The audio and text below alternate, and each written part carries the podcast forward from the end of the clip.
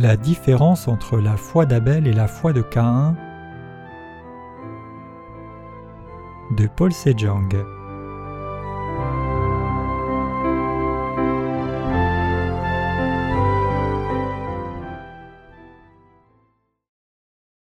La signification spirituelle de l'offrande d'Abel, faite des premiers-nés de son troupeau et leur graisse. Genèse 4, versets 1 à 4. Et l'homme connut Ève sa femme, et elle conçut et enfanta Caïn, et elle dit J'ai acquis un homme avec l'Éternel, et elle enfanta encore son frère Abel. Et Abel paissait le menu bétail, et Caïn labourait la terre. Et il arriva au bout de quelque temps que Caïn apporta du fruit du sol une offrande à l'Éternel, et Abel apporta lui aussi des premiers-nés de son troupeau et de leur graisse, et l'Éternel eut égard à Abel et à son offrande. Lorsque nous nous tenons dans la présence de Dieu pour le glorifier, nous ne devrions pas l'approcher par des rituels religieux, mais plutôt nous devons l'approcher en nous confiant dans ce qu'il a fait pour nous et le remerciant pour son amour. C'est alors seulement que Dieu accepte notre adoration et répand le Saint-Esprit sur nous abondamment.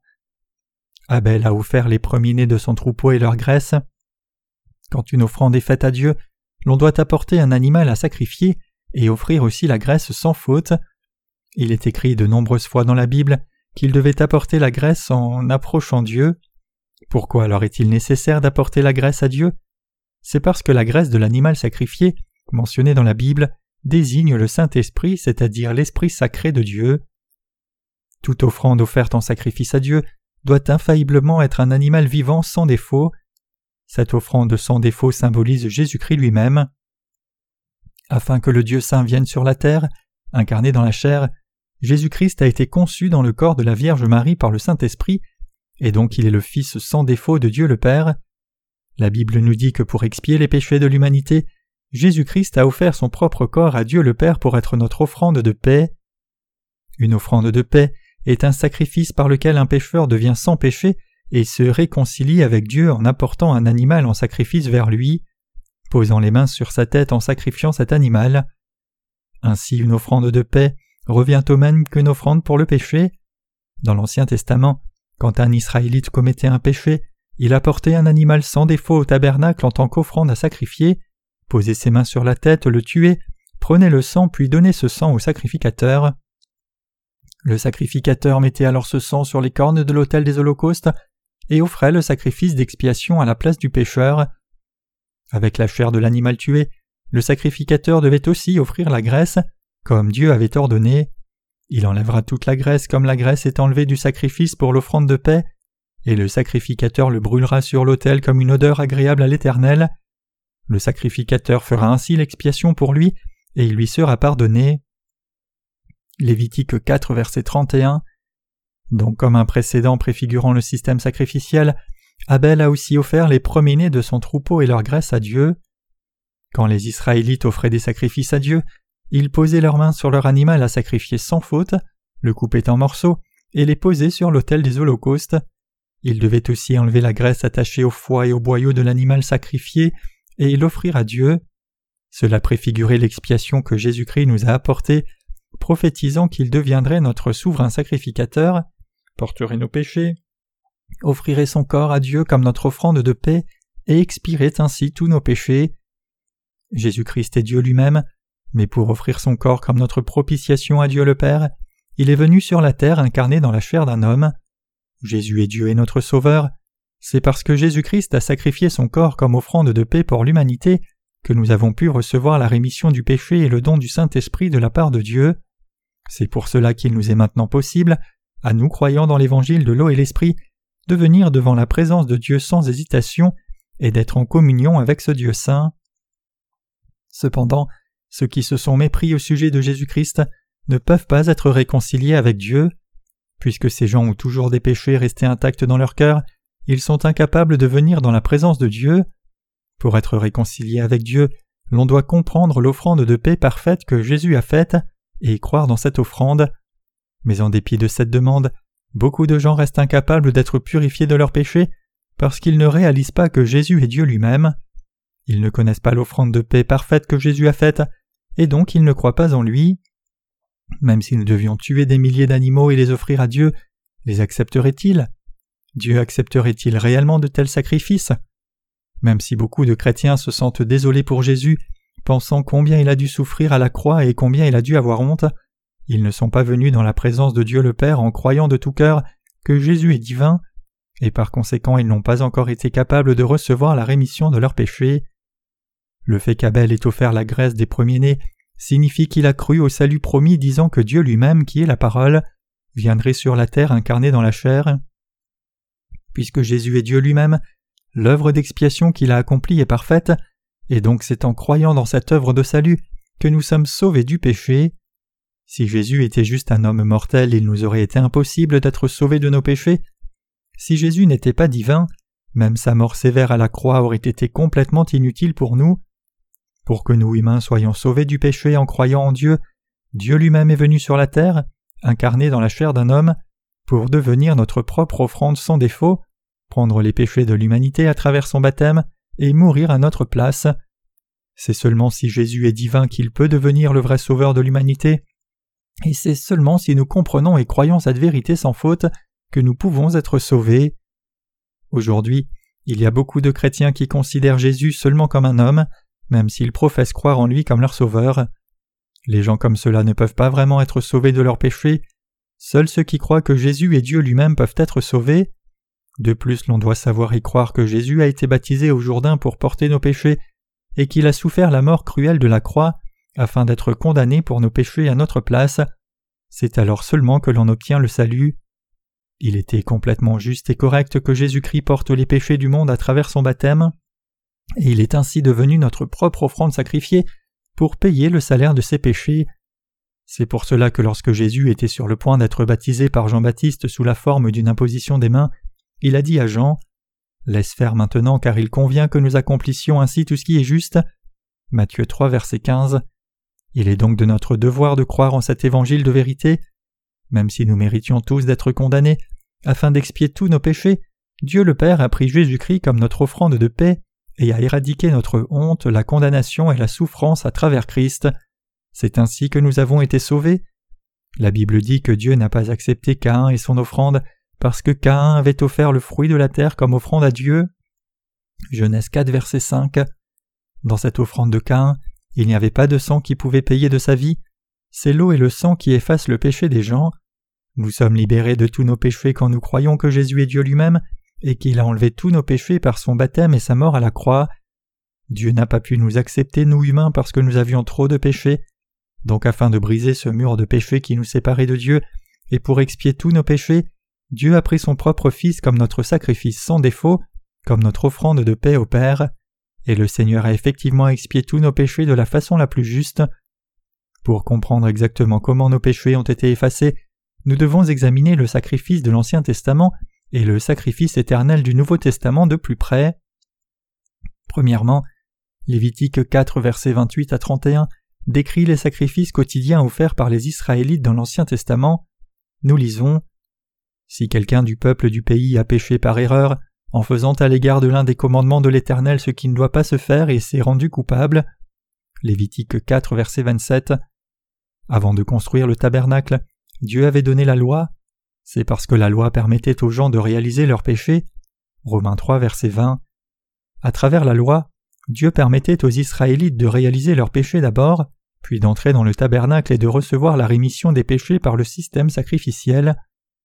Quand quelqu'un du peuple réalisait qu'il était un pécheur qui avait enfreint les commandements de Dieu, il amenait un animal sans défaut au tabernacle, posait ses mains sur la tête, le tuait, offrait le sang à Dieu, et il était alors à travers cela réconcilié avec Dieu. C'était la grâce du salut de Dieu qui a été répandue sur le peuple d'Israël. Lévitique 4 verset 29 dit Et il posera sa main sur la tête du sacrifice pour le péché, égorgera le sacrifice pour le péché au lieu où l'on égorge l'Holocauste. L'offrande pour le péché ici désigne l'animal sacrifié qui était mis à mort à la place du pécheur. C'est l'animal sacrifié qui acceptait les iniquités du pécheur par l'imposition des mains, et c'est l'animal qui mourait à sa place. L'imposition des mains signifie transférer ou transmettre. Si une personne possédée d'un démon pose ses mains sur une autre personne, cette personne devient aussi possédée de démons. De même le péché est aussi transmis par l'imposition des mains. Lévitique 1 verset 1 à 4 dit qu'une fois qu'un pécheur transmettait ses péchés par l'imposition des mains, il fallait tuer la bête. La méthode de tout sacrifice offert à Dieu doit être en accord avec ce système sacrificiel. Lévi est le nom du troisième fils de Jacob. Genèse 29, verset 34. Le nom Lévi signifie ajouter à Dieu. Le message du livre de Lévitique, c'est que Dieu allait restaurer notre paix avec lui en expiant tous nos péchés qui nous séparaient de Dieu. Il est écrit Si son offrande est un holocauste de gros bétail, il la présentera, un mâle sans défaut, il la présentera à l'entrée de la tente d'assignation pour être agréé devant l'Éternel. Lévitique 1 verset 3 Ce passage signifie que l'offrande sacrifiée à la porte du tabernacle de l'assignation devait être offerte d'une manière qui soit acceptable à Dieu. Pour offrir ce sacrifice qui était acceptable et agréable à Dieu, les Israélites devaient poser leurs mains sur la tête de leur holocauste. La Bible nous dit qu'alors seulement l'expiation se fait. Quand les gens de l'Ancien Testament recevaient la rémission de leurs péchés quotidiens, ils transféraient d'abord leurs péchés sur un animal à sacrifier en posant leurs mains sur sa tête, enlevaient la graisse, le coupaient en morceaux et l'offraient à Dieu. Mais avant que le sacrifice ne soit brûlé, son sang était d'abord mis sur les cornes de l'autel des holocaustes. Quelle est la signification de ce rituel? La Bible dit Le péché de Judas est écrit avec un stylet de fer, avec une pointe de diamant il est gravé sur la table de leur cœur et sur les cornes de leurs autels. Jérémie 17, verset 1. Spirituellement parlant, les cornes de l'autel des holocaustes désignent le livre du jugement où les péchés de l'humanité sont inscrits devant Dieu. Apocalypse 20, verset 12. Le fait que le sang du sacrifice soit mis sur ces cornes de l'autel des holocaustes nous montre que même si c'est le pécheur qui devait mourir pour payer le salaire de ses péchés, le sang de son sacrifice était offert à la place comme prix de sa propre vie. En d'autres termes, quand Dieu a vu le sang sur les cornes de l'autel des holocaustes, il l'a reconnu comme le paiement du salaire du péché, c'est parce que le salaire du péché c'est la mort. Les sacrificateurs versaient alors le reste du sang par terre près de l'autel des holocaustes. Ce sol à la base de l'autel désigne le cœur humain. Pourquoi le sacrificateur versait-il le sang restant à la base de l'autel? Lorsqu'une personne commet le péché, ce péché est inscrit sur la table de son cœur. Même si ce péché est commis involontairement, comme une erreur, et donc le pécheur pense que ce péché sera pardonné, il reste dans son cœur, et il s'en rappelle continuellement.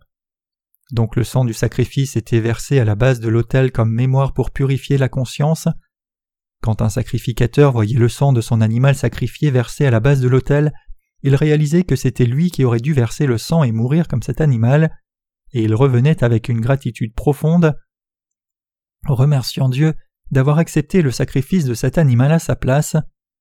Même si quiconque a du péché devait inévitablement mourir, puisque Dieu aimait l'humanité, il a permis aux pécheurs de l'Ancien Testament de s'approcher de lui en recevant la rémission de leurs péchés à travers le système sacrificiel par lequel leurs péchés étaient transférés sur des animaux sacrifiés et qui étaient ensuite mis à mort à leur place. C'était la méthode par laquelle les gens de l'Ancien Testament recevaient la rémission des péchés et pouvaient s'approcher de Dieu. Cependant, de tels sacrifices quotidiens étaient plutôt épuisants, comme ils devaient être faits tout au long du jour. De plus, tout péché pour lequel aucun sacrifice n'était offert continuait de s'accumuler dans le cœur des Israélites. Donc Dieu leur a donné un autre moyen de faire l'expiation de leurs péchés annuels afin qu'ils ne tombent pas dans le désespoir. Il est écrit en Lévitique 16, versets 29 à 30 Et ceci sera pour vous un statut perpétuel. Au septième mois, le dixième jour du mois, vous affligerez vos âmes et vous ne ferez aucune œuvre, tant l'Israélite de naissance que l'étranger qui séjourne au milieu de vous, car en ce jour-là il sera fait propitiation pour vous afin de vous purifier, et vous serez purs de tous vos péchés devant l'Éternel. Comme c'est écrit ici, Dieu a fixé le dixième jour du septième mois comme jour d'expiation. Dieu a établi ce jour comme le jour où tout péché serait effacé, non seulement pour les gens d'Israël, mais aussi pour tous les étrangers parmi eux. Et il leur a dit de ne pas travailler du tout ce jour-là. Chaque année, le dixième jour du septième mois été fixé comme le jour d'expiation où tous les péchés annuels des Israélites étaient expiés. Les sacrificateurs ne faisaient pas le sacrifice ce jour-là, mais plutôt c'est Aaron, le souverain sacrificateur, qui faisait le sacrifice entier tout seul. Pour offrir le sacrifice qui allait faire l'expiation pour tous les péchés annuels des Israélites une fois pour toutes, Aaron devait d'abord faire l'expiation pour ses propres péchés et les péchés de sa maison, Donc il prenait un animal sans défaut, transférait ses péchés et les péchés de sa maison en posant ses mains sur sa tête, tuait l'animal puis amenait son sang dans le sein des saints. Il mettait ensuite son doigt dans le sang et en aspergeait sept fois l'arche du témoignage à l'intérieur du sein des saints, c'est-à-dire le propriatoire et son côté est. Lévitique 16, versets 11 à 14. Ayant ainsi fait l'expiation pour lui-même et sa maison, Aaron prenait ensuite deux boucs, tirait au sort, en prenait un qui était amené dans le tabernacle et sacrifié à Dieu pour tout le peuple. Après avoir posé les mains sur la tête du bouc, l'avoir tué et versé son sang, Aaron amenait ce sang dans le sein des saints et en aspergeait sept fois devant et au-dessus de l'arche du témoignage, comme il l'avait fait avec le sang de l'animal précédent. Quelle est la signification de cette aspersion de sang sept fois mentionnée ici? Dans la Bible, le chiffre sept signifie la perfection. En d'autres termes, le fait que le sang du sacrifice était aspergé sept fois implique que Dieu ait parfaitement remis tous les péchés de chacun. Comme des cloches d'or étaient attachées aux vêtements d'Aaron, quand il marchait dans le tabernacle, le son des cloches d'or pouvait s'entendre clairement.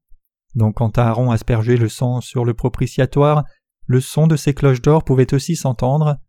À l'extérieur du sanctuaire, les gens attendaient anxieusement jusqu'à ce que la cloche ait sonné sept fois. Le peuple d'Israël était remis de ses péchés de cette façon, mais puisque les gens étaient à l'extérieur du tabernacle, certains doutaient du fait que les péchés soient vraiment transférés ou non. Donc le souverain sacrificateur sortait du tabernacle et offrait un autre sacrifice avec le bouc restant, alors que tous les gens le regardaient. Se tenant devant le peuple d'Israël qui avait amené ses péchés annuels, Aaron posait ses mains sur la tête de ce bouc et confessait tous leurs péchés de l'année entière. Quand il enlevait ses mains du bouc, tous ses péchés étaient transférés sur le bouc. Alors que le peuple d'Israël regardait, ce bouc était conduit dans le désert par les mains d'un homme approprié pour y être abandonné, enlevant ainsi les péchés des Israélites les portant loin d'eux, aussi loin que l'Est est éloigné de l'Ouest. Psaume 103, verset 12. Et leur permettant de recevoir la rémission des péchés. Ce bouc est appelé bouc émissaire. Le mot bouc émissaire signifie être envoyé.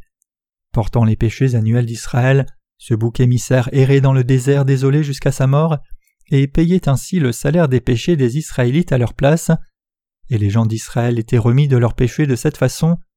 Lévitique 16, versets 21 à 22. Désignant le jour de l'expiation, Dieu dit dans la Bible Ceci sera pour vous un statut perpétuel. Lévitique 16, verset 29. Ce statut, en d'autres termes, préfigurait le sacrifice éternel d'expiation. Après tout, comment un animal pourrait-il expier un péché pour toujours? Le bouc émissaire n'est autre qu'un précurseur préfigurant Jésus, sous la forme d'une imposition des mains. Notre Seigneur Dieu a reçu le baptême sur son corps complètement sans péché et saint, et a ainsi accepté tous nos péchés, et nous a permis de recevoir la rémission éternelle des péchés. Jésus est venu comme le Sauveur qui sauverait son peuple des péchés. Matthieu 1 verset 21. Quand Jésus a eu trente ans, il a commencé son ministère public pour expier tous nos péchés. Quand nous lisons Matthieu 3 verset 15, nous voyons Jésus ordonner à Jean-Baptiste de le baptiser en disant Laisse faire maintenant car il convient que nous accomplissions ainsi tout ce qui est juste. Ce passage signifie qu'il convenait que Jésus soit baptisé afin d'expier tous les péchés de l'humanité. Tout comme Aaron était le représentant du peuple d'Israël, Jean-Baptiste était de même le représentant de l'humanité. Désignant Jean-Baptiste, Jésus dit Parmi ceux qui sont nés de femmes, il n'en est point paru de plus grand que Jean-Baptiste. Matthieu 11, verset 11. Afin que Jésus accepte tous les péchés de l'humanité, il devait être baptisé par Jean-Baptiste, le représentant de toute l'humanité. Le baptême que Jésus a reçu était celui qui comprenait l'imposition des mains de Jean-Baptiste, sur quoi Jésus est entré dans l'eau puis en est ressorti. Le fait que Jésus ait été submergé signifie sa mort, et son immersion signifie sa résurrection. Ensemble, l'imposition des mains et le baptême ont la même signification. Dans l'Ancien Testament, le péché était transféré par l'imposition des mains, alors que dans le Nouveau Testament, cela s'est fait par le baptême de Jésus. Jésus n'a pas été baptisé juste parce qu'il était humble, mais il a été baptisé pour expier les péchés de tout le monde, c'est-à-dire pour accomplir toute justice. Comme Jésus a accepté tous les péchés du monde entier, tout péché est venu se poser sur sa tête. Il n'a pas été crucifié dans son état sans péché, mais alors qu'il portait les péchés du monde sur son corps. Il est écrit il a été frappé pour nos fautes, il a été brisé pour nos iniquités. Ésaïe 53, verset 5. C'est à cause de nos péchés que Jésus a été frappé et brisé, et c'est pour porter la condamnation de nos péchés qu'il est mort à la croix. Si Jésus était mort sans avoir été baptisé, alors sa mort n'aurait eu aucun rapport avec nous. L'offrande d'Abel décrite dans le passage des Écritures d'aujourd'hui préfigurait notre salut apporté par le sacrifice de Jésus, qui en dépit d'être sans péché a porté nos péchés et s'est sacrifié lui-même à Dieu comme notre offrande de paix. Quand Jésus a été baptisé, nos péchés ont été transférés sur lui. Le salut est obtenu seulement quand on croit cela. Regardons Jean 1 verset 29. Le jour suivant, Jean vit Jésus venir vers lui et dit Voici l'agneau de Dieu qui ôte le péché du monde. Le jour juste après que Jean ait baptisé Jésus, il a rendu témoignage de Jésus en disant Voici, Jésus, l'agneau de Dieu, porte tous nos péchés. Quand Jean-Baptiste a transféré nos péchés sur Jésus en posant ses mains sur sa tête, tous les péchés de nos cœurs ont été complètement effacés. Le mot baptême signifie transférer, ensevelir et laver, ce qui véhicule la même signification. Par son baptême, Jésus a porté tous nos péchés, c'est-à-dire chaque péché que nous avons commis et que nous allons commettre tout au long de notre vie. Même si nous faisons des erreurs sur le chemin, nous sommes toujours sans péché. Le ciel ne peut pas s'obtenir par nos propres actes méritoires, mais il est obtenu en croyant de tout cœur que Jésus a enlevé tous nos péchés. Puisque Jésus a enlevé tous les péchés de l'humanité une fois pour toutes à l'avance, il n'y a plus de péché qui reste dans ce monde. Tout le monde est donc devenu sans péché, mais beaucoup de gens ne croient pas que Jésus ait enlevé tous leurs péchés, et c'est pour cela qu'ils vont en enfer avec tous leurs péchés restés intacts. Par contre, tous ceux qui croient en Jésus correctement sont justes, car ils ont reçu la rémission parfaite des péchés en croyant dans l'évangile de l'eau et de l'esprit. Quiconque n'a pas de péché est une personne juste. Ceux dont la foi est parfaite sont vraiment sans péché dans leur cœur. Jésus a donné sa vie pour nous et a versé le sang à mort à notre place, et juste avant de donner son dernier souffle à la croix, il a crié d'une voix forte Tout est accompli. Jean 19, verset 30. Ainsi, Jésus a expié tous les péchés de ce monde une fois pour toutes. La Bible nous dit que notre salut a été accompli, déclarant que par une offrande d'expiation, Jésus-Christ, Dieu lui-même, a rendu parfait pour toujours ceux qui sont sanctifiés. Hébreux 10, verset 14. Nous tous qui croyons cette vérité sommes donc sans péché pour toujours.